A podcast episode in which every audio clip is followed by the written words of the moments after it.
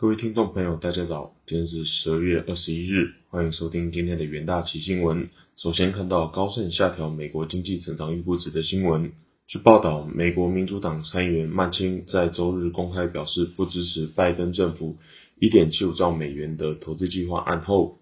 由于曼青握有关键一票，引发市场关注，高盛也因此下调了对美国经济成长的预测，主因就是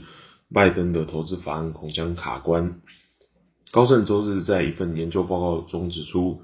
这项被称为“重建美好未来法案”的法案可能卡关失败，因此下调美国2022年的 GDP 预测，将明年第一季经济成长从原先的成长3%降至2%，第二季成长从原先成长3.5%降至3%，第三季经济成长从原先的3%降至2.75%。曼青指出，1.75兆美元的法案恐怕将会增加债务负担，并阻碍美国应对持续延烧的新冠肺炎疫情以及地缘政治威胁的能力。他表示，民主党同事们似乎决意通过一种让国家更容易受到威胁的方式来彻底进行社会改造。高盛经济学家在报告中指出，根据曼青的评论显示，法案通过的可能性明显下降。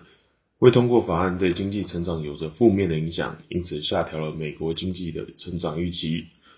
高盛预估未来几个月美国通膨可能高达七 percent，随后才会回落。这意味着曼青和其他人的担忧可能会持续存在，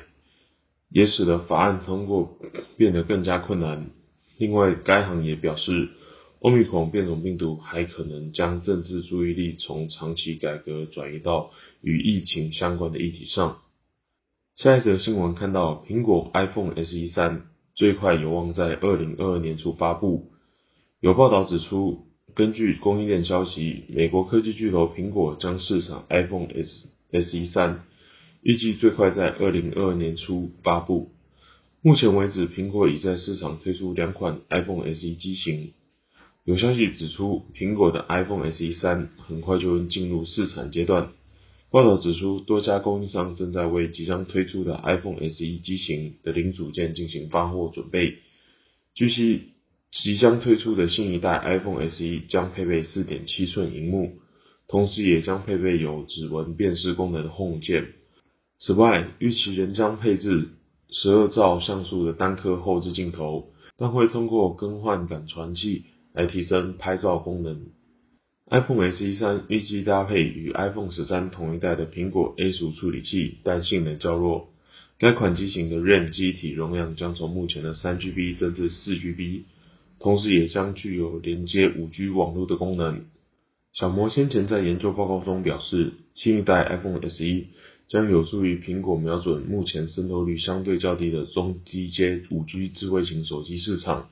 根据他们的计算，iPhone SE 三平均售价范围估落在两百六十九美元至三百九十九美元之间，渴望吸引至少三亿有升级需求的 iPhone 用户，以及十四亿希望转换至 iOS 设备的非苹果用户。苹果将在明年卖出三千万部 iPhone SE 5G，为全年营收贡献约一百亿美元，并带动 iPhone 整体销售提升。他们将二零二二年 iPhone 出货量预测上调至二点五亿部，年增一千万部。接下来看到油价的消息，亚洲周一盘中油价急跌逾两 percent，因为欧洲和美国的 Omicron 变种病毒激增，引发投资者新一轮担忧，认为防疫封锁以及对企业的新限制可能打击燃料需求。欧米孔变种病毒看似正急速扩大感染，新冠疫情难以抵挡，加上美国总统拜登的经济刺激方案在国会出招，全球金融市场在二十日盘中暴跌。拜登的两兆美元经济刺激方案十九日遭到民主党中间派议员曼青表态拒绝，